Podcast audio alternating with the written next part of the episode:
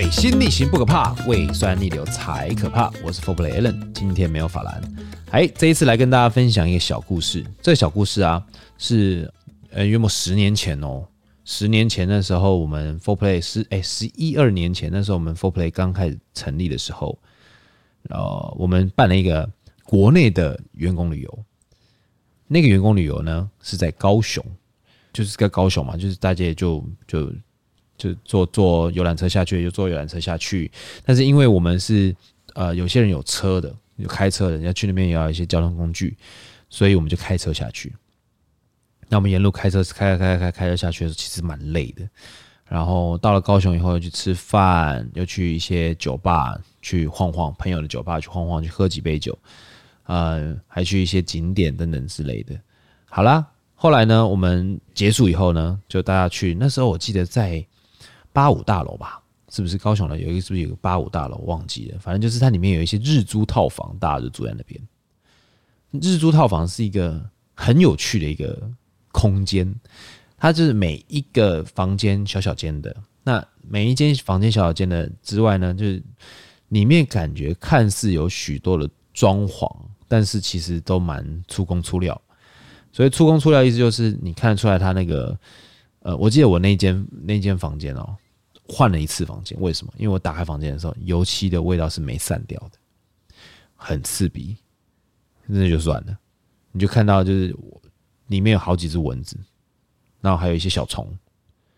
床单呢，感觉看是白的，但里面有头发。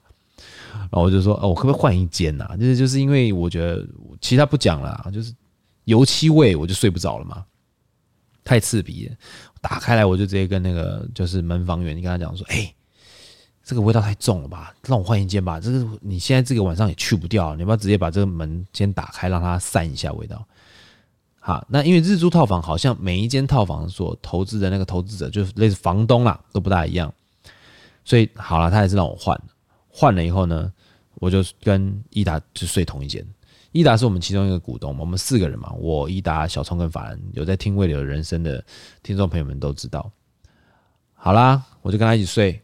那小弟我啊，年轻的时候睡觉会梦游。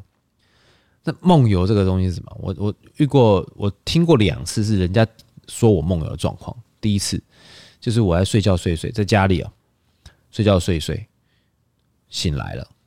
然后我妈刚好开门进来，看到我就喜欢什么声音，就看到开门看到我坐在床头柜。我们家房间是这样子，有两张单人床，中间有一个床头柜，床头柜上面有这个三个抽屉就对了。我就把抽屉打开，我妈就问说：“你在干嘛？这么晚不睡？”我说：“我在整理东西。”然后呢，我起来的时候，我就说：“哎妈，啊我拖鞋怎么不见一只？”然后我就看我的隐形眼镜也少一只。我说：“妈。”你说我动我东西，我妈说没有啊。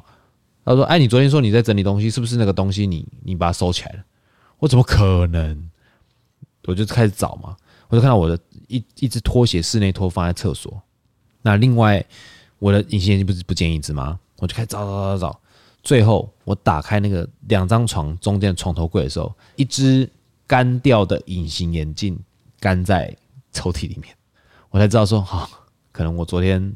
有起来把隐形眼镜拿到那边去，把来把拖鞋丢到厕所去。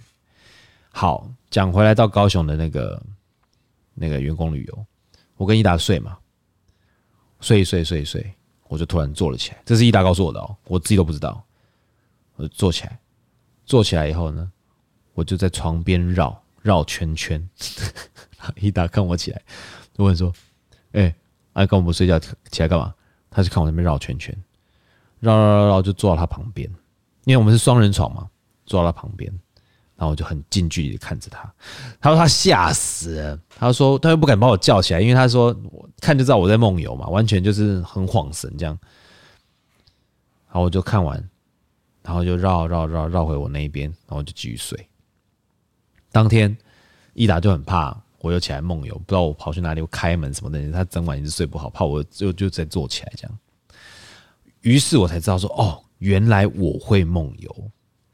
各位听众朋友，不知道你们有没有那种梦游的习惯，或者是睡觉的时候会遇到那种，哦，别人无法解释的状况，欢迎大家来跟我们微流人生跟我们讨论跟投稿，让我们知道说哇，你也有梦游的状况。今天的小故事就分享到这边。